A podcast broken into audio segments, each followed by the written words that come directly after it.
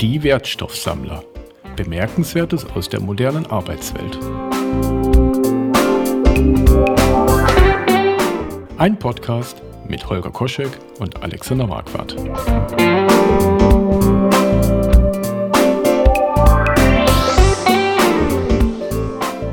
Hallo Holger. Moin Alex.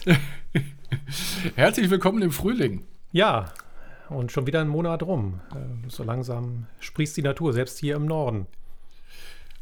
Ja, gut, das ist hier immer so ein bisschen früher dran. Ne? Ja, genau. Ihr seid ja. in einigen Dingen seid ihr der Zeit voraus. Ja, wie, wie immer, sage ich doch. wie immer. Ja. Hier wachsen schon die Feigen und ähm, in zwei Wochen ist die Olivenernte. Das klingt aber jetzt ein bisschen überheblich. Ein, ein bisschen, aber nur ein bisschen. Ja, genau. Ja. Selbstwahrnehmung ähm, und Fremdwahrnehmung, schönes Thema übrigens. Du, aber absolut. Ähm, mir ist vor einigen Wochen in einem Newsletter von äh, dem Mark Poppenburg der Kommentar über den Dunning-Kruger-Effekt äh, mhm. über den Weg gelaufen und er hat den da so ein bisschen geschildert, dass auch er vor, vor vielen Jahren ein Opfer dieses Effekts war. Und ähm, ich, ich führe den mal so ganz kurz ein, wenn man sich so die Entwicklung ähm, von Selbstvertrauen und tatsächlichem Wissen und Erfahrung über die Lernzeit eines Themas, es ist ganz unabhängig, um was für ein Thema es geht, ob ich jetzt ein guter Entwickler bin, ob ich ein guter Coach bin, als Scrum Master, äh, ein guter Produktentwickler, was auch immer, oder ein guter Ingenieur, ähm, gibt es so einen typischen Effekt, dass ich am Anfang ein bisschen was lerne, aber dass in einem stärkeren Maß mein Selbstvertrauen irgendwie anwächst äh, als mein tatsächliches Wissen und meine Erfahrung. Und diese Diskrepanz äh, zu einem sogenannten Mount Stupid führt, ähm, den man ähm, manchmal beobachten kann, der in der Regel nach einer gewissen Zeit von dem Tal der Verzweiflung, also wo dann die Erkenntnis kommt, naja, so viel weiß ich doch nicht, und dann eigentlich eine eher leicht lineare äh, Zuwachsrate. Und dieser Mount Stupid äh, ist bei jedem ein bisschen anders ausgeprägt und auch ich würde behaupten, dass ich das bei mir in vielen Themen schon erlebt habe. Man steigt in was Neues ein und glaubt sich wahnsinnig gut auszukennen. Äh, um einige Zeit später mit der Realität, je nachdem, ob man einen Spiegel von außen bekommt, äh, dann festzustellen, okay, ich glaube, da gibt es noch ganz viel, das ich lernen darf. Und äh, er hatte so auch so selbstreflektiv so auf sich gesehen und ich beobachte auch gerne mal, dass, dass man Coaches und, und Klienten und Organisationen über den Weg läuft, die auch solche Effekte haben in unterschiedlichen Ausprägungen, sage ich jetzt mal. Was ich immer sehr interessant finde, wie gehen wir denn als Coaches mit sowas um? Das wäre so die Frage, die ich mir so stelle, weil das ist ja ein Thema, wenn wir Menschen begleiten, dass wir ihnen auch helfen, sowohl Lernzuwächse zu ermöglichen, als mhm. auch einen guten Spiegel zu bekommen. Ne? Ich hänge gerade noch an einer anderen Ecke, nämlich ähm, wie komme ich eigentlich von diesem Mount Stupid, wie du den jetzt genannt hast, äh, in dieses Tal der Verzweiflung? Also was ist der Trigger, der mich dann in Anführungsstrichen abstürzen mhm. lässt? Oder gibt es ja. vielleicht auch den Fall, dass ich immer auf dem Gipfel stehe und sage so, boah, ist das cool hier? Und ich denke, so eine Möglichkeit in dieses Tal zu schauen ist, wenn ich auf einmal auf echte ExpertInnen treffe mhm. und dann feststelle, so, hm, okay, mit meinem Wissen ist es dann doch nicht so weit, wie ich bis dato gedacht habe. Wenn das aber nicht passiert, dann glaube ich nämlich auch, dass es tatsächlich sein kann, dass ich dann so als der Einäugige unter den Blinden, vielleicht in meiner Organisation, äh, dann immer noch glaube, ich hätte da die Weisheit mit Löffeln gefressen und an meinem Wissen kommt kein Mensch vorbei. Was ich mich da jetzt gerade frage, weil du sagst, okay, ähm, woher kommt dieser Impuls und kriege ich den von außen quasi gespiegelt? Ich meine, das kann ich einem tatsächlichen Experten und erfahrenen Menschen über den Weg laufen, aber ich muss ja das, was die Person sagt, trotzdem nicht akzeptieren, automatisch. Stimmt. Also ich muss ja eine Art von äh, Selbstreflexion ja auch irgendwie haben, um überhaupt in diese Erkenntnis zu kommen. Und, und da ist deine Frage, finde ich, total spannend. Wie kommt diese Person in diese Selbstreflexion mhm. hinein? Also wie, wie kann ich selber erkennen, oh, das ist ja vielleicht doch nicht so, wie ich das die ganze Zeit gedacht habe? Stimmt, und wenn ich diesen Dunning-Kruger-Effekt richtig in Erinnerung habe, dann gibt es sogar auch diese Phase, wo die Menschen eben die wahren ExpertInnen gar nicht als solche anerkennen. Ja, genau.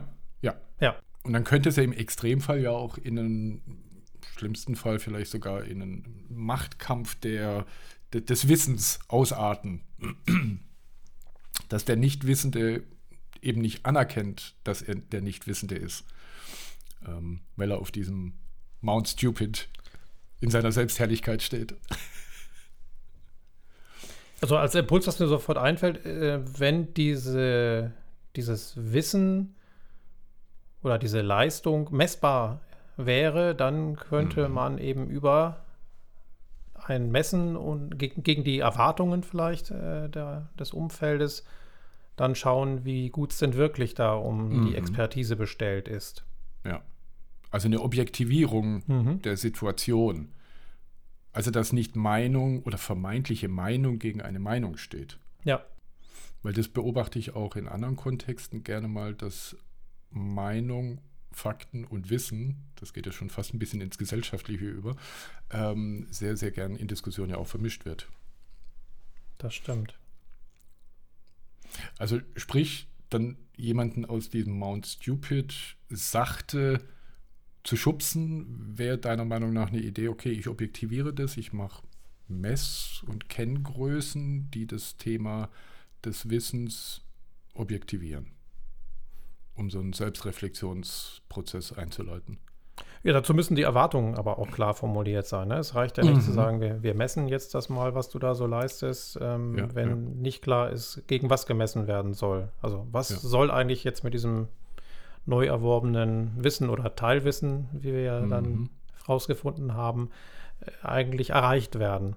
Ja, ja. Und darüber kann man dann zumindest mal reden mit mhm. der entsprechenden Person. Eine andere Variante wäre tatsächlich dann über offene Fragen zu versuchen, dann so eine Selbstreflexion in Gang zu setzen. Mhm. Was mir noch einfällt, das gar nicht unbedingt so auf der methodischen, sondern vielleicht auf der persönlichen Ebene, auch der Versuch, dass es nicht in einen in Anführungszeichen Kampf der Meinungen auszuartet, einfach auch einen starken persönlichen Bezug zu entwickeln, um über diese persönliche Bindung auch eine gewisse Brücke zu bauen hin zu, wenn ich jetzt, sagen wir mal, vielleicht eine Kritik äußere, dass die nicht als äh, Angriff verstanden wird. Also umso näher ich natürlich auch bei Personen dran bin und sie das Gefühl haben, ich will ihnen nichts Böses, umso eher ist vielleicht auch die Akzeptanz für du, ich würde dir mal ganz gern einen Spiegel geben. Oder, oder darf ich dir mal einen Spiegel geben? Also das heißt, wenn ich eine, wenn ich versuche, in eine, in eine persönliche Beziehung zu gehen, dass ich dann einfach mehr Aussichten auf, auf Erfolg habe, dass auch ein Umdenken angetriggert wird. Also eine empathische Grundhaltung und auch. Vielleicht der Hinweis, dass so ein gesundes Selbstvertrauen ja nichts Schlimmes ist. Nee, also, nee. Ne, wir, ja. sollte ja nicht unser Ziel sein, diesem Menschen das Selbstvertrauen zu nehmen. Das passiert ja dann quasi von allein, wenn dann der Weg ins Tal der Verzweiflung begonnen wird. Und dann haben wir plötzlich eine ganz andere Aufgabe. Genau. Dieses Selbstvertrauen dann wieder aufzubauen. Ja. Weil es zu etwas Mehrwertigem führt, nämlich einem Mehr an Wissen. Mhm. Weil ich meine, die Person sozusagen in, in diesem Tal der Verzweiflung, also ich weiß tatsächlich nichts, diese Erkenntnis, äh, ist ja auch keinem geholfen, dass die Menschen dann alleingelassen sind und dann in diesem Tal der Verzweiflung bleiben und dann vielleicht auch einfach ähm, diesen weiteren Lernprozess nicht mehr äh, angehen, weil sie sagen, okay, das hat ja eh keinen Wert, ich weiß ja eh nichts, sondern dann auch eine Hilfestellung auf der anderen Seite zu bieten, so, hey, ich bin bei dir, ich begleite dich und ähm, wir können Zuversicht haben, dass es auch ähm, anwächst. Ja.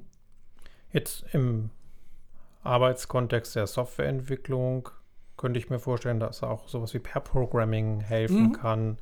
Ja. Diesem gesunden Selbstvertrauen etwas hinzuzufügen, nämlich eine andere Perspektive, eine andere Arbeitsweise, die aber, nehmen wir jetzt einfach mal an, ähm, mhm. dann auch zu guten Ergebnissen führt. Und dadurch ja. lernen dann beide Seiten, dass es auch andere Wege geben kann, um ein Ziel, ein gemeinsames Ziel auch erreichen zu können. Und dass es auch ein bisschen Geduld braucht. Dass ja. es eben nicht von heute auf morgen geht. So wie Teamentwicklung ja genauso, ähm, ist das auch ein Effekt, der über die Zeit, was ja auch Erfahrung sagt ja auch, dass ich das erfahren haben muss. Mhm. Und äh, das geht in der Regel, also es sind ganz kleine Erfahrungsimpulse, die ich irgendwie dann habe. Doch nicht eben von heute auf morgen, sondern ich brauche hm, Sachen, wo ich scheitere, wo ich die Erfahrung sammle. Mensch, so geht das nicht. Was ja dann auch eben über die Zeit kommt. Also sprich ein bisschen Geduld dabei, glaube ich auch so ein Thema. Was mir da hilft, ist tatsächlich oftmals eine Supervision. Ich erlebe das jetzt auch in meiner Mediationsausbildung und in den Fällen, die ich in der Konfliktberatung für die Feuerwehr mache. Da haben wir tatsächlich die Möglichkeit, auch eine Supervision zu nutzen. Mhm. Und das hat bisher immer geholfen. Also schon ja. den Fall nochmal darzulegen und dann eben offene Fragen dazu gestellt zu bekommen, dann nochmal wieder darüber nachzudenken, warum wir die Dinge so gemacht haben, wie wir sie gemacht haben. Das hat mir oft geholfen, um dann nochmal andere Lösungswege zu finden. Das mhm. fand ich sehr schön. Das nutze ich, oder ich versuche es zumindest zu nutzen, auch in den Supervisionen, die ich jetzt mehr vermehrt tatsächlich auch mache mit Scrum Mastern, Agile Coaches, Führungskräften. Mhm. Ich bin hängen geblieben an, äh, du hattest vorhin gesagt, den, den Mut zu haben, äh, sich dann auch zu verändern. Ähm, ich glaube, Mut war so ein Thema, was dir als Begriff, glaube ich, auch in der letzten Zeit über den Weg gelaufen ist. Genau, konkret am 3. und 4. Mai, da fand nämlich die Inside Agile Konferenz online statt. Äh, zwei tolle mhm. Konferenztage, an denen ich nicht nur teilnehmen durfte, sondern die ich mitgestalten durfte als Programmbeirat. Und nicht nur wir im Programmbeirat haben am Ende das Gefühl gehabt, dass wir einen wirklich schönen Themenmix zusammenbekommen haben. Von mhm. Themen wie Sinn, über Gefühle, Widerstand und Führung und auch sogar Selbstführung bis hin zu so handfesteren Dingen, sage ich mal, wie Flight Levels und auch Metriken, okay. also wie ich mhm. solche Dinge halt auch messbar machen kann. Ja. Waren die Tage wirklich gut gefüllt. Ähm, mhm. Und meine Highlights haben tatsächlich ganz viel auch mit solchen Themen wie Mut oder Angst zu tun. Es gab eine schöne Perspektive auf das Thema psychologische Sicherheit von Maike Konrads und Dina Zamzo. Die haben gesagt, mhm. Innovation entsteht, wenn Menschen keine Angst haben. Mhm. Weil auch da erst dann kann ich mich halt ja reinbegeben und, und kann meine Gedanken auch frei laufen lassen, äh, ohne eben immer wieder Angst zu haben, dass vielleicht meine Idee für blöd empfunden wird oder ich dafür ja. abgewatscht werde. Und damit ist ähm, ja, ja. Mhm. Ist ja auch so, so ein Thema, mit die, ich bin an dem Punkt Innovation äh, hängen geblieben. Was haben wir denn da, mit was haben wir es zu tun? Letztlich ist eine Innovation ja eigentlich ein, ein Weg, der nicht beschritten wurde bisher. Also ein Weg ins Ungewisse ähm, und dass ich das natürlich nur dann machen kann, wenn ich keine Angst habe aufgrund der Konsequenzen, dass ich scheitere, dass das Scheitern mir irgendwie dann ans Bein gebunden wird, ähm, erscheint ja doch sehr sinnig. Ja, genau. Also heißt Innovation. ja aber auch im Umke in der Umkehr, in einem Umfeld, das sehr angstgeprägt ist, kann ich nicht davon ausgehen, dass innovative Dinge entstehen. Richtig. Also in einem solchen Umfeld wird im Wesentlichen das gemacht, was verlangt wird. Also, wenn jetzt aber Innovation verlangt wird, würde das nicht passieren. Also, so gesehen passt meine Aussage nicht ganz, aber äh, also es wird dann mehr Dienst nach Vorschrift gemacht. Ähm, oder ich, ja. würde, ich würde zumindest die Dinge immer so tun, dass ich mir sicher bin, dass ich damit mhm. nicht anecke. So ja. diese Cover Your Ass Policies, die wir aus vielen Organisationen noch kennen. Mhm ich beobachte bei manchen Organisationen, die ich so in meinem Leben begleitet habe, interessanterweise genau diesen Spagat, ähm, dass es einerseits eine Organisation ist, in der eine Kultur ist, die tendenziell angstbesetzt ist. auf der anderen Seite aber gebetsmühlenartig irgendwie der Bedarf nach Innovation gepredigt wird. Und das ist natürlich dann etwas, wo man dann von außen betrachtend gerne mal so ins Schmunzeln kommt, äh, wenn man denkt so, okay, ihr habt den Anspruch, innovativ zu sein, aber ich glaube, dann müsste eure Kultur, wenn ihr das ernsthaft machen wollt, sich ein Stück weit ändern. Ja, das ist so wie zu sagen, äh, wir wollen innovativ sein, aber da muss auch was bei rauskommen. Und zwar sofort. Und sofort, genau. ja. Ja, wenn wir bei der Angst sind, ähm, kommen wir mhm. von der Angst zum Mut. Nadine Wolf hat was Schönes gesagt über den Mut zur Selbstführung kam sie dann auf den Begriff Mut und ähm, hat gesagt, Mut ist nicht die Abwesenheit von Angst. Mut bedeutet, Angst zu haben und trotzdem zu handeln.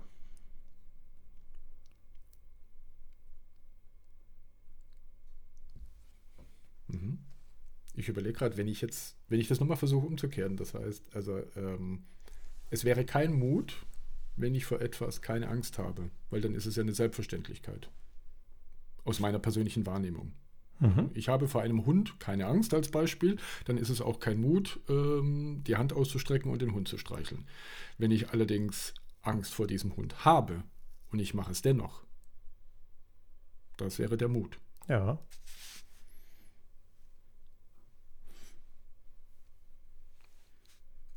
Also Analogie aus der Feuerwehr. Also äh, ich mhm. würde nie behaupten, dass ich äh, keine Angst habe vor dem, was mich da erwarten kann. Ja, wir haben gestern Abend mhm. wieder einen Übungsdienst gehabt. Da ging es um ja. das Thema Gefahrstoffe. Und ja.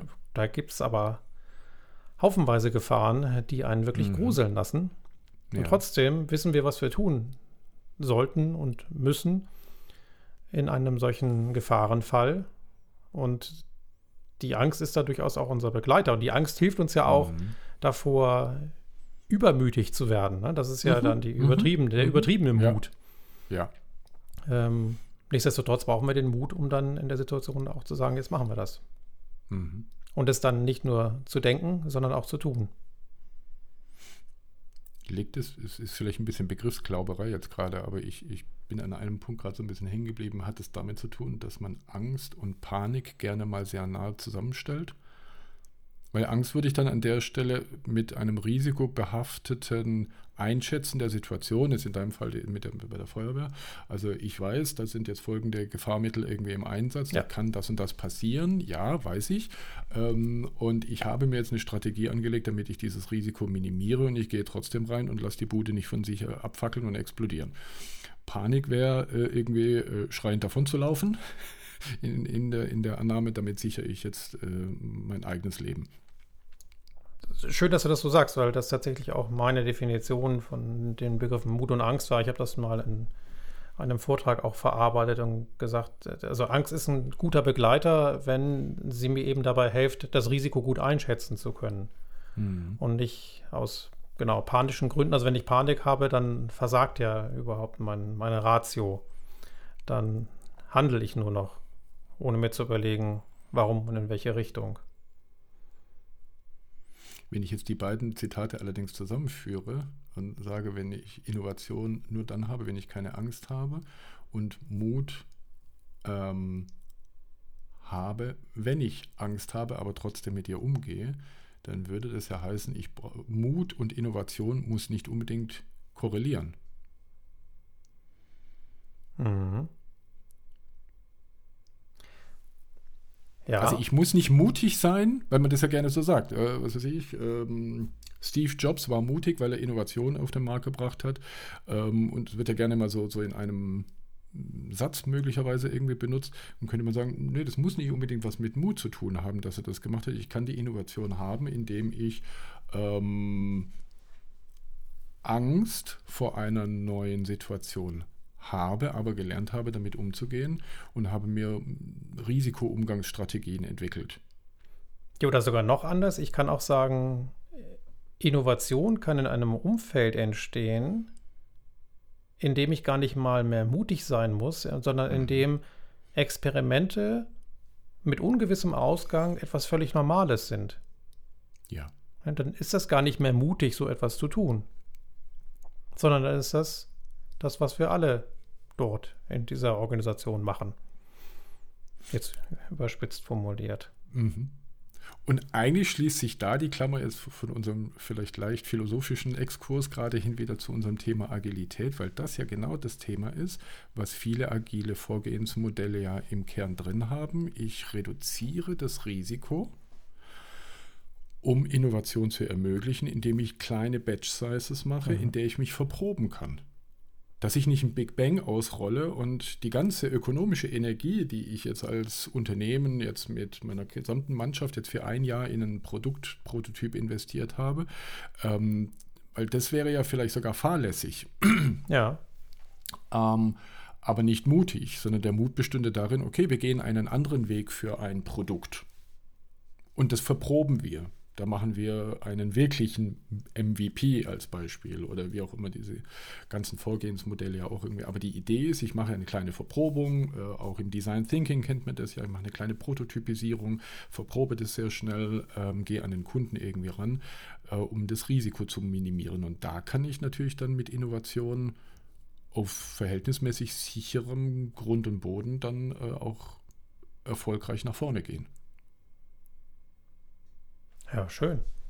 Mhm.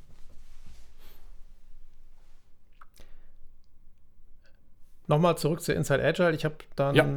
ähm, noch ein schönes Beispiel für Führung auf allen Ebenen von Caroline Salz gehört. Die berichtete mhm. von einem Unternehmen, einem kleineren Messebauer, mhm. ähm, wo der Chef es tatsächlich dann irgendwann geschafft hat, für sich selbst dann auch äh, festzulegen, dass er Führung und Verantwortung abgibt an andere mhm. Menschen in seinem Unternehmen. Mit mhm. dem tollen Effekt, dass er auf einmal in den Urlaub fahren konnte, ohne ja, das super. Gefühl haben zu müssen, jetzt mhm. fehlt in dieser Firma etwas oder das Unternehmen steht, wenn ich nicht da bin. Ja. Das klingt für vielleicht so den eingefleischten Agilisten völlig normal. Ja. Aber in der Welt da draußen äh, ist das oftmals doch noch eine große Errungenschaft, wenn diese Erkenntnis plötzlich dann mhm. ja, wahr wird. Definitiv. Und es muss nicht nur in der Softwareindustrie stattfinden. Das nee, sind nee. Dinge, die, wo wir diesen Mechanismen in, in jeder Art von Unternehmen wieder über den Weg laufen. So, dann war noch was, das oh. war definitiv was für dich, äh, nämlich äh, das Thema Produkte und Produktvision äh, hat Dominik Winter ja. ausgeführt und er hat gesagt, und äh, das war jetzt am Anfang erstmal wesentlich, wenig überraschend, eine Produktvision hilft nur dann, wenn sie auch gelebt wird. Ähm, ja. Es reicht halt nicht, wenn sie schön klingt. Also da kenne ich aus meinen eigenen Projekten genügend Beispiele. Ja Definitiv. wo das nicht so wirklich gut gelungen ist. Und äh, ich weiß eben auch, wie schwer das ist. Und deswegen war ich so froh, als er so ein paar Ideen entwickelt hatte, wie man es denn mhm. besser machen kann. Und ja. äh, da hatte drei Vorschläge. Zum einen Controlling. Mhm. Überraschend, überraschend. Ähm, nämlich die Frage, wie gut erfüllen wir diese Produktvision schon? Ja. Und äh, wird es durch das, was wir tun, besser oder schlechter? Also nähern wir uns ja. dieser Produktvision oder entfernen wir uns gar von ihr? Mhm. Das war sein erster Vorschlag. Der zweite, die Vision so oft wie möglich teilen, äh, mit dem Zusatz, er sagt, wenn es sich zu oft anfühlt, dass wir sie teilen, dann ist es genau richtig. Und ganz handfest die Vision ja. referenzieren, wo immer es geht. Beispielsweise auch ja. in einem Sprintziel. Also nochmal zu sagen, und das tun wir, weil das wie folgt auf unsere Vision einzahlt. Und da erinnert, musste ich mich ja die eigene Nase fassen und sagen, ja, hm, das habe ich in der Vergangenheit tatsächlich eher selten gemacht. Ja. Beim letzteren Punkt äh, mit dem Referenzieren, da fällt mir äh, eine Methodik von Goiko Archik ein, Impact Mapping. Mhm. Ich weiß nicht, ob du die kennst.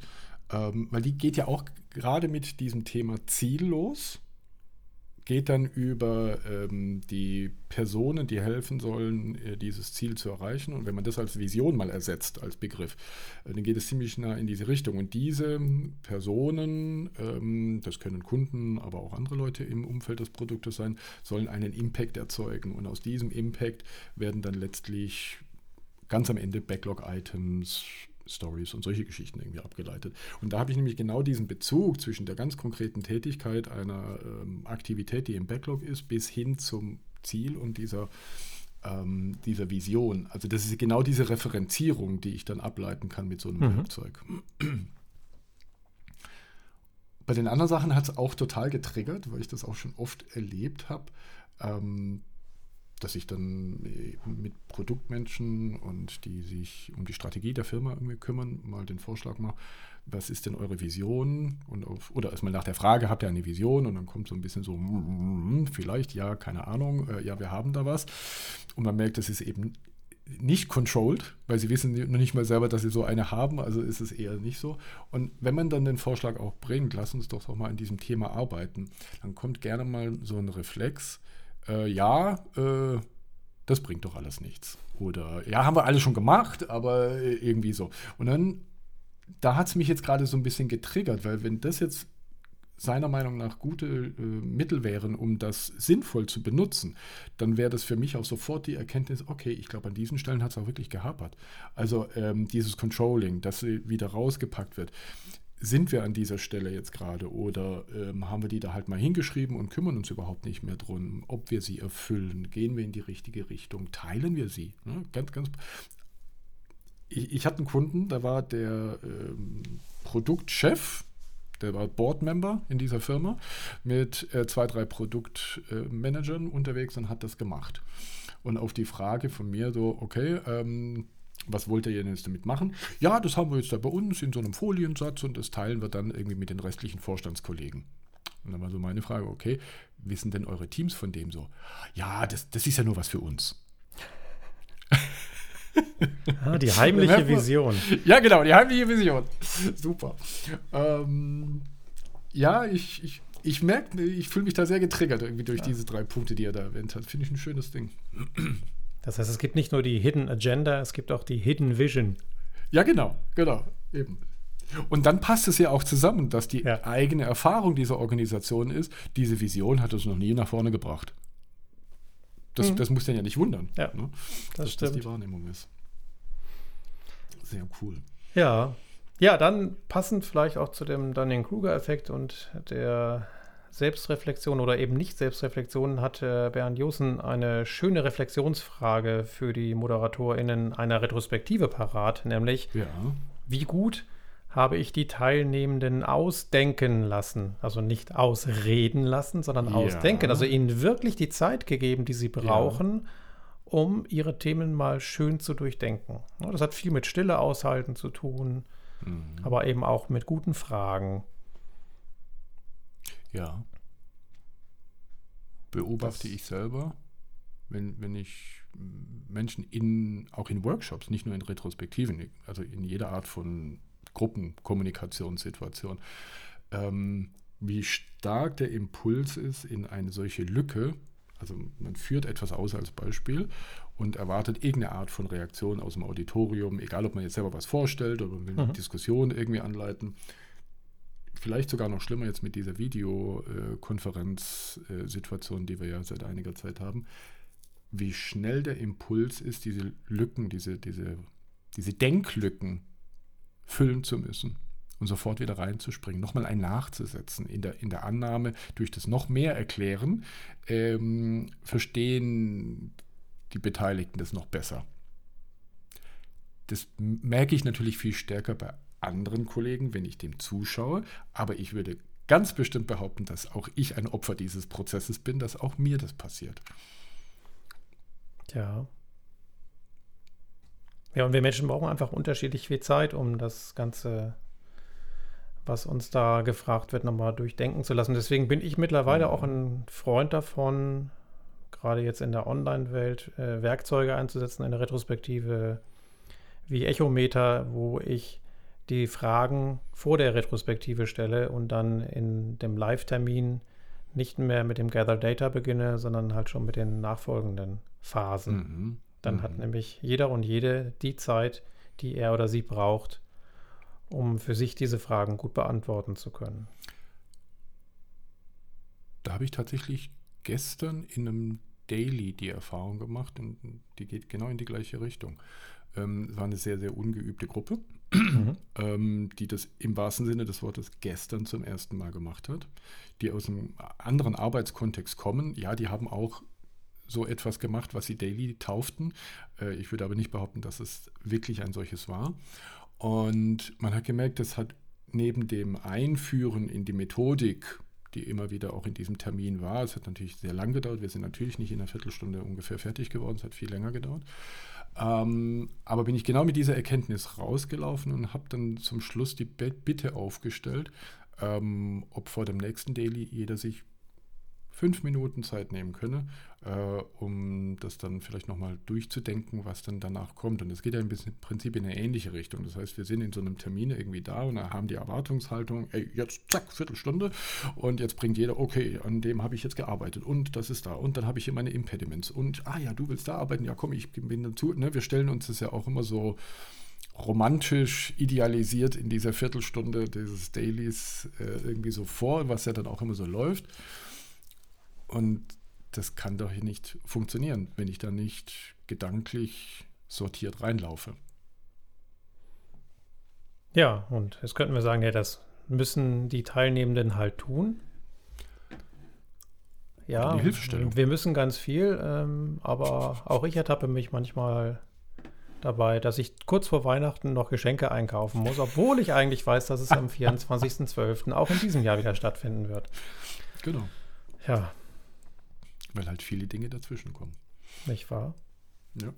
So, dann habe ich noch drei Thesen zur Selbstorganisation mitgebracht von Dirk Kosma und Linda Scheithauer, die in einem mhm. nach eigener Aussage selbstorganisierten Unternehmen arbeiten. Das war ja. spannend und äh, auch gut besucht, weil viele Menschen wissen wollten, wie denn Selbstorganisation funktioniert. Und die drei Thesen waren schön. Die erste These heißt nämlich, jeder Weg zur Selbstorganisation beginnt fremdbestimmt. Das klingt erstmal komisch, aber mhm das haben sie dann gut erläutert, indem sie gesagt haben, naja, irgendwer muss ja mal die Entscheidung treffen, dass diese mhm. Teams jetzt selbst organisiert arbeiten sollen. Ja. Und muss dafür auch den Rahmen setzen. Ja. Und das ist ja nicht, oder sagen wir mal, in den seltensten Fällen ist das ja eine Person, die in dem Team arbeitet, äh, was dann später mhm. selbst organisiert sein wird. Ja. So, zweite These: Selbstorganisierte Teams müssen erst lernen, mit der neuen Freiheit umzugehen. Ja. Das ist eine Erkenntnis, die für mich erstmal nicht neu war, aber ich stelle fest, dass viele doch immer noch so eine naive Sicht auf Selbstorganisation haben. Naja, ich sage das jetzt und dann wird genau. das schon funktionieren. Und äh, ja. das Unternehmen war da schlauer. Die haben wirklich geschaut mhm. auch, wie gut entwickelt sind die verschiedenen Teams, welches Team mhm. braucht was. Also auch nicht Selbstorganisation mit der Gießkanne über alle Teams ja. verteilt, sondern auf ja. die Teams und deren Bedürfnisse im Einzelnen geschaut. Mhm. Mir sehr gut gefallen. Und dritte These, Selbstorganisation definiert Führung noch einmal ganz neu. Das heißt, die Führungskräfte, die bis dato halt auch eher in einer Hierarchie gearbeitet hatten, wenn ich es richtig in Erinnerung habe, mussten sich mhm. dann neu finden, mussten ihre Rolle neu finden, mussten ja. ähm, dann, weil sie Verantwortung abgegeben haben, dann andere Bereiche suchen, in denen sie für das Unternehmen wirksam sein konnten. Und das ist dort auch gut gelungen, ist aber ein Prozess, der immer noch läuft und auch wahrscheinlich mhm. nie abgeschlossen sein wird. Ja. Also sehr schön, diese drei Thesen, die das Thema Selbstorganisation zusammenfassen. Die haben übrigens auch eingangs sich gefragt, wie selbstorganisiert sollen unsere Teams eigentlich sein und haben auch nicht sofort das maximale, also die maximale Autonomie angestrebt, sondern sich mhm. erstmal so in der Mitte verortet mit ihrem Zielbild. Das fand ich auch sehr, sehr schön, da nicht gleich dann mhm. also mega selbst organisiert zu sein. Haben die erzählt, wie sie das entschieden oder wie Sie zu dieser Erkenntnis kamen, welches Team welches Maß und welchen Weg auf dieser Reise irgendwie belegen soll? Also wurde das jetzt als Beispiel von außen sozusagen äh, mit, dem, mit dem Brennglas auf die einzelnen Teams und Organisationsbereiche geguckt und gesagt, naja, die brauchen das, die brauchen das oder, oder ganz anders, äh, haben Sie sie gefragt, mal, wo könnte man euch denn helfen, an welcher Stelle braucht ihr welche Unterstützung? Sind Sie da ein bisschen drauf eingegangen? Wenn ich es richtig erinnere, dann haben Sie mit den Teams gearbeitet, haben wissenschaftliche Modelle für Reifegrade, jetzt kann man über mhm. Reifegrade streiten, aber ja. ähm, also Reifegradmodelle angewendet und dann geschaut, äh, was diese Teams tatsächlich brauchen, um den nächsten Schritt in Richtung Selbstorganisation gehen zu können. Also sie sind eben auch schrittweise vorgegangen. Ne? Und ja. äh, dann mussten halt einige Teams ein paar Schritte mehr gehen als andere. Mhm. Ja. Und dann gab es eine, es gab zwei schöne Keynotes, die eine zum Thema Sinn und die andere zum Unfix-Modell. Jürgen Appelo hat mal wieder geliefert, oh. hat ein neues okay. Modell rausgebracht und das dann auch selber gleich Okay. eingeschränkt und sagt, naja, eigentlich ist es kein Modell, das ist eine Pattern Library für, ich würde sagen, Organisationsdesign, wo er Mhm. verschiedene Bausteine, so wie Lego-Bausteine, das ist so sein, seine Analogie, Mhm. präsentiert hat, aus denen man sich dann seine Organisation zusammensetzen kann. Und das hatte Okay. schöne Aspekte. Also zum einen ähm, waren, gibt es wertstromgetriebene Teams und darüber hinaus aber auch andere Teams, die es seiner Meinung nach braucht oder die hilfreich sind, um dann auch den, das Geschäftsziel zu erfüllen.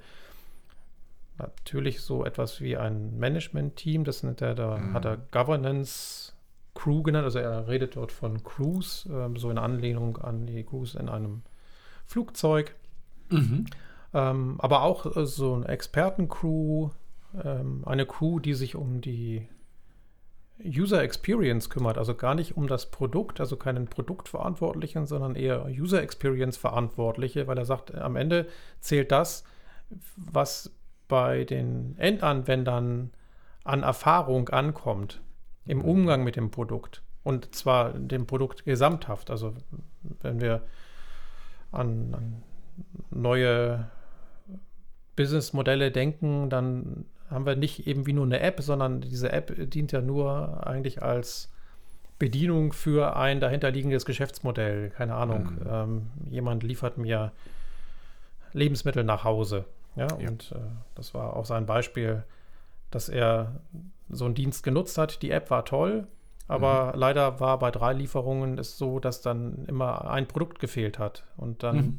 war das gesamte Geschäftsmodell für ihn nicht mehr nutzbar, denn er musste dann für dieses eine Produkt in den Supermarkt und wenn er sowieso in den Ja. Supermarkt geht, hätte er die anderen Produkte hätte auch da gleich kaufen Klar. können. Ja, und das Ja, ist, logisch. sagt er, das ist der Unterschied zwischen dem Produkt, äh, in dem Falle der App, was ja, Ja. eigentlich, ja, wenn man diese Perspektive einnimmt, nur ein Teil des Produkts ist und dem gesamten Geschäftsmodell, also der, der Experience des, des Nutzers, nämlich ich kriege alles das, was ich bestellt habe, nach Hause geliefert. Mhm. Ja, aber das Modell jetzt im Detail zu erklären, das würde auf jeden Fall unseren zeitlichen Rahmen hier sprengen für heute. Okay. Wa- Was mich jetzt interessieren würde, äh, hat das irgendeine Art von Link zu seiner Management 3.0 Geschichte? Ist er da irgendwie drauf eingegangen? Ja, ist er tatsächlich ein- drauf eingegangen, Ja. nämlich dieses Governance, diese Governance Crew, ähm, die soll das Unternehmen äh, so führen, wie er das in Management 3.0 beschrieben hat. Okay. Also soll am System arbeiten und nicht Mhm. an den Menschen rumdoktern. Mhm. Sehr gut. Cool. Ja, Also er verzahnt es dann. Ja, wunderbar. ja, ja. Schön. ja das, das macht er ja gut. Also das ist sozusagen das Sequel. Ähm, gut. Ich habe noch eine kleine, kleine Idee, die mir so in den letzten Monaten durch den Weg, über den Weg Ja. gelaufen ist. Ähm, ich weiß ja nicht, wie das in deiner Erlebniswelt war. Meine aktive Entwicklerzeit liegt schon gefühlte geologische Zeiträume zurück. Das heißt also, wenn ich äh, mit Entwicklern zu tun habe, ähm, dann glaube ich mir nach wie vor einzubilden, dass ich deren Welt verstehe, aber äh, im Detail ist das, glaube ich, äh, de facto nicht mehr der Fall, weil ich mich schon seit langem mit anderen Dingen beschäftige. Und äh, ich beobachte ähnliche Entwicklungen bei, bei einigen Kollegen, nicht bei allen. Es gibt viele, die da noch sehr, sehr nah dran sind. Was ich jetzt beobachtet habe und ich habe das jetzt mal unter dem Begriff Body Coaching äh, für mich ähm, mal mit einem Begriff versucht zu äh, bringen. Und den habe ich abgeleitet ähm, vom, vom Tauchen. Und ich tauch mal kurz, kurz in, in dieses Prinzip beim Tauchen irgendwie ein. Äh, als Taucher, wenn du anfängst, äh, oder eigentlich immer, wenn du tauchst, du gehst nie allein ins Wasser. Das ist eine Sicherungsmaßnahme aus folgendem Grund, äh, weil unter Wasser sehr viele Gefahren da sind. Jetzt auch wieder Angst und nicht Panik, sondern auch für diese Angst, wie begegnen wir mit sehr viel Strategien. Und eine Strategie ist irgendwie das Buddy-Tauchen. Das heißt, jeder der Taucher hat einen zweiten äh, Lungenautomat äh, um sich rumhängen, dass er einen zweiten, der, dem sein Buddy, äh, falls dessen Flaschen leer sind, äh, Luft geben kann. Man kommuniziert untereinander mit Zeichensprache, falls etwas äh, los ist. Ähm, und der Hintergrund ist schlicht und ergreifend, dass unsere Sinneswahrnehmung komplett anders unter Wasser ist als über Wasser. Auch so Effekte wie, ähm, dass ich eine Stickstoffeinlagerung und damit eine Vernebelung meines Hirns habe, äh, kann passieren ab einer gewissen Tiefe. Also es sind einfach so alles so Gefahren, die das äh, bedürfen. Und ähm, ich war viele Zeit allein in Unternehmen unterwegs und ich würde fast behaupten, dass viele unserer Kollegen das auch nach wie vor machen. Was ich jetzt festgestellt habe, dass ich genau an dieser Schnittstelle, wenn ich in Softwareunternehmen bin, mittlerweile den direkten Kontakt zu der Alltagsrealität von Entwicklern nicht mehr dergestalt habe, dass wenn ich etwas Methodisches versuche zu, zu erklären, wenn wir machen wir mal ein Beispiel, von Komponententeams, die ja durchaus ihre Vorteile mhm. haben, hin zu Feature-Teams gehen möchte, weil ich näher an der Wertstromentwicklung sein will, dann hat es eine unmittelbare Implikation auf die Personen, die programmieren und entwickeln, in ihrem täglichen Doing. Und da habe ich über die letzten Jahre immer wieder festgestellt, dass ich mich durch einfach meine Beschäftigung mit anderen Themen, die nicht mehr so nah an der Programmierung und am Alltag der Programmierer dran ist, einfach wegentfernt habe und mehr und mehr so eine Art Disconnect stattgefunden hat zwischen deren Lebensrealität und zwischen diesen methodischen Dingen, die ich erzähle. Und was durch Zufall mir passiert ist, dass ich einen solchen Buddy in einem Projekt bei mir hatte, der ah. Ja, also war eigentlich durch Zufall, aber mittlerweile denke ich mir, ich würde mir wünschen, dass ich das in Zukunft immer so habe. Und zwar ist es ein sehr, sehr erfahrener Entwickler, auch wirklich so, man sagt ja so schön Full-Stack-Entwickler, also der ist es nicht nur in einem Bereich ähm, oder in einer Sprache äh, sehr zu Hause, sondern kennt sich in sehr, sehr vielen Bereichen sehr gut aus. Und, jetzt kommt noch erschwerend dazu, kann inhaltlich toll die Brücke zu meiner Welt aufbauen. Mhm weil er auch agile Prinzipien kennt. Er ist jetzt nicht unbedingt agiler Coach. Oder man würde es vielleicht sagen, er ist stärker ein Programmiercoach mit agilem Verständnis. Und genau diese Brücke, dieses Buddy Coaching habe ich als wahnsinnig wertvoll wahrgenommen. Das heißt also, wir haben eine Gruppe, die sehr, sehr unerfahren ist, sowohl methodisch als vielleicht sogar auch technisch. Ähm, und von denen verlange ich jetzt in Anführungszeichen, jetzt machen wir eine Mob-Programming-Session. so, und dann gucken dich irgendwie so gefühlt äh, 20 Augenpaare irgendwie an ähm, mit einem P für Panik in den Augen. Das ist nicht mehr Angst, das ist dann wirklich die Panik. Ja. Was passiert jetzt? Und dann diese typischen Reaktionen, ja, das bringt ja alles überhaupt nicht, das ist alles viel langsamer. So, und hier jetzt ein Partner, ein Buddy, an der Hand zu haben, äh, mit dem man sich gut verständigt, vielleicht sogar wie in diesem Bild mit dem Taucher, äh, über, ähm, ähm, über Zeichensprache vielleicht sogar, also wo man sich wirklich sagt, okay, ich bringe das jetzt methodisch rein, du kannst den Ball aufnehmen und kannst das in die unmittelbare äh, Umsetzung, was ein Programmierer in seinem Alltag braucht, um das machen zu können, nämlich übersetzen, habe ich als so gewinnbringend äh, erfahren, dass ich denke, eigentlich möchte ich das gar nicht mehr ohne haben. Mhm. Das ist spannend. Ich weiß nicht, ob das was bei dir, ob das bei dir was triggert. Ja, das triggert vor allem eines gerade, ähm, nämlich äh, wenn ich bei der Analogie bleibe, gibt die ja den beiden Tauchbuddies Sicherheit. Ja. Definitiv. Und hier ist der Effekt ja sogar noch weiter gefasst. Also durch euer aufeinander eingehen als Buddy und auch die unterschiedlichen Expertisen ähm, kann es ja oder sollte es ja am Ende passieren, dass auch das Team äh, sicherer wird und sich sicherer fühlt. Weil es nämlich mehr Perspektiven ja. geboten bekommt, an Erklärungen auf verschiedenen Ebenen geboten bekommt, Unterstützung auf verschiedenen Ebenen genau. geboten genau. bekommt. Und das finde ich gerade so cool daran, äh, dass dieses Buddy-Prinzip da noch einen weiteren Effekt hat. Ja, Definitiv. Also man, man, ist einfach breiter in seinem, in seinem Spektrum aufgestellt und, und kann natürlich dann auch äh, auf einer breiteren Flanke äh, Dienst, mhm. Dienst, Hilfe, Unterstützung irgendwie anbieten. Ähm, und ich, ich spreche natürlich in meiner Welt sehr stark in der methodischen Welt und wenig in der praktischen Welt. Das, das ja. ist halt so. Ne? Und, und diese Übersetzungsdienstleistung habe ich manchmal den Eindruck, dass wir in der agilen Szene, das ist jetzt vielleicht ein Vorteil, das mag man, aber das ist ein bisschen meine Beobachtung, ähm, erwarten, dass die Teams, mit denen wir arbeiten, diese Transferleistung fast aus dem Stand hinbekommen. Und ich beobachte immer mehr, dass, dass sie das nicht können. Und es ist nicht deren Schuld, sondern äh, es ist sozusagen unsere Schuld, dass wir ähm, auf diesen Need vielleicht nicht in der Form irgendwie eingehen können. Ähm, also ich kenne Kollegen, die sind gleichermaßen auf der technischen Seite als auch auf der methodischen äh, Ebene sehr, sehr gut zu Hause. Ich merke nur, ich kann es nicht. So, und also deswegen ist für mich dieses Prinzip, einen Buddy an, mir, an meiner Seite zu haben, fast ein essentielles Thema geworden. Aber das, was du gerade beschreibst, äh, erinnert mich an das, was ich, äh, ja, ich würde sagen, fast jahrzehntelang erlebt habe und wo ich über äh, eine agilere Haltung und Handlungsweisen äh, auch rausgefunden habe, beziehungsweise zur Verbesserung ähm, beitragen konnte, nämlich dieser Effekt, äh, wenn Fachbereiche und IT aufeinandertreffen, dass sie einander nicht verstehen. Ne? Und dass mhm. es dann irgendjemanden braucht, der, der diese Übersetzungsleistung bietet. IT Deutsch, Deutsch IT.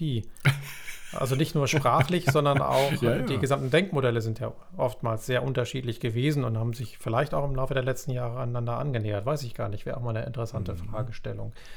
Und jetzt haben wir einen ähnlichen Effekt äh, innerhalb äh, der Softwareentwicklung, mhm. weil wir ja mit der vielleicht auch mit einer ausgereifteren Methodik ähm, an unsere Teams herantreten, als das ja. in der Vergangenheit war. Und diese ausgereifte Methodik zwar ausgereift ist, aber deswegen noch nicht einfach. Sie ist immer noch mhm. in Teilen auch kompliziert. Ja. Und es Richtig. fehlt vielleicht dann genau diese Übersetzungsleistung, ähm, um das für deren tägliches Erleben äh, aufzubereiten und um ihnen auch dann den Sinn dahinter zu vermitteln. Mhm. Und so ähnlich war es halt früher. Ich erinnere mich zumindest äh, an einige Fälle, wo es mir mit äh, der in der Kommunikation mit den Fachbereichen ähnlich ging. Ja, definitiv. Ja, ist auf jeden Fall so, so ein Thema, wo, wo, ich gemerkt habe, ich schätze das total. ähm, ich, ich, hatte das eine Zeit lang nicht, weil ich in Organisationen war, die nicht entwicklungsnah waren. Ähm, die dann trotzdem Kanban, Scrum, ähnliche Frameworks einsetzen wollten, wo du ja automatisch, weil sie eben nicht in der Software sind, ganz viele Dinge neu mit ihnen entwickeln musst, um diese Good Practices, nenne ich es jetzt mal, ähm, die du bei der Softwareindustrie häufig als methodische Werkzeuge aus der Schublade ziehen kannst, selbst wenn sie nicht gelebt werden können, eins zu eins, mhm. aber dass du sie da ziehen kannst, dass du da eh neue entwickeln musst. Deswegen ist mir das eine Zeit lang eigentlich gar nicht mehr so stark aufgefallen, ich bin persönlich jetzt seit äh, rund anderthalb Jahren wieder stärker in einem Software-Kontext und da fällt es mir jetzt interessanterweise jetzt auf, dass ich diesen Need habe für mich. Und ähm, ja, fand ich, fand ich schön und ich, äh, ich genieße es total. Body Coaching. Ein schönes Vortragsthema. Vielleicht reichst du das mal für die XP Days ein, die ja am 6. und 7. Oktober in Stuttgart stattfinden und wo Stimmt der Call for Participation draußen ist. Also für ja, cool. alle, die das auch interessiert, www.xpdays.de, da findet ihr dann alles weitere, um eure eigenen Einreichungen dann auch uns zukommen zu lassen. Und das Schöne ist ja, dass wir einen offenen Review-Prozess haben. Also da gibt es auch Feedback von anderen Menschen, die den Vortrag hören wollen und ihn durch gute Fragen auch im Vorfeld schon noch besser machen können. Ah, cool. Super. Mhm. Also es ist jetzt nicht so ein Daumen hoch, Daumen runter äh, nee, Mechanismus genau. eingereicht. Oh, das war jetzt äh, leider nicht das, was wir haben wollten. Danke, tschüss. Ja. Ah, cool. Super. Toll. Ja, das mache ich doch. Sehr schön. Dann haben wir noch ein Zitat des Monats, oder? Schließen wir wie immer mit unserem Zitat des Monats. Das kommt heute von Viktor Frankl, dem österreichischen Neurologen und Psychiater, der Begründer der Logotherapie und Existenzanalyse war, äh, habe ich aufgeschnappt auf der Inside Agile Konferenz ähm, und das lautet: Sinn kann nicht gegeben, sondern muss gefunden werden. Das hört sich nach Anstrengung an. Ja, Wer sucht, der findet. Manchmal auch den Sinn. Ja, aber das meine ich jetzt tatsächlich ganz ernst. Ja. Äh, Das hört sich nach Arbeit an. Also, ähm, das heißt, meine Erwartungshaltung, wenn du Sinn haben möchtest, meiner Meinung nach, äh, äh, kann ich nicht sagen, ich gebe ihn dir. Sondern das ist ne, auch eine intrinsische Tätigkeit, äh, die bei dir passieren muss. Und die muss nicht gleich ablaufen wie bei mir. Ja. Das erinnert mich an diesen Team Orientation Process, über den wir letztes Mal Mhm. gesprochen haben, von Christopher Avery, äh, der ja auch sagt, dass die Motivation in einem Team mitzuarbeiten für die verschiedenen Teammitglieder ganz unterschiedlich sein kann. Und so ist es mit dem Sinn eventuell auch. Also ich kann schon einen Sinn für mich finden und ich kann ihn auch kommunizieren und äh, vielleicht ist er auch anschlussfähig bei anderen Menschen. Mhm. Ähm, aber vielleicht finden andere noch einen ganz anderen Sinn in einer Arbeit am selben Ziel. Ja. Genau. Und es widerspricht sich nicht, wenn du einen anderen Sinn hast als ich. Überhaupt nicht. Wenn er aber in die gleiche Richtung geht. Genau. Cool. In diesem Sinne, Sehr schöne Überleitung. Sind wir schon wieder beim Ende angekommen für heute. Wir haben heute ein bisschen länger gemacht, ne? ja, das passiert mal. Ja, dann wünsche ich euch da draußen einen schönen Monat. Ja, Genießt den wir Frühling. hören uns wieder bei dann hoffentlich noch sommerlicherem Wetter und sommerlicherer Stimmung. Wunderbar. Es war mir wieder eine Freude, Alex. Ja, mir ebenso. Viele Grüße nach Wedel. Ja, ein Gruß in die Pfalz. Dankeschön, Dankeschön. Und mach's gut. Bis zum nächsten Mal. Tschüss. Tschüss.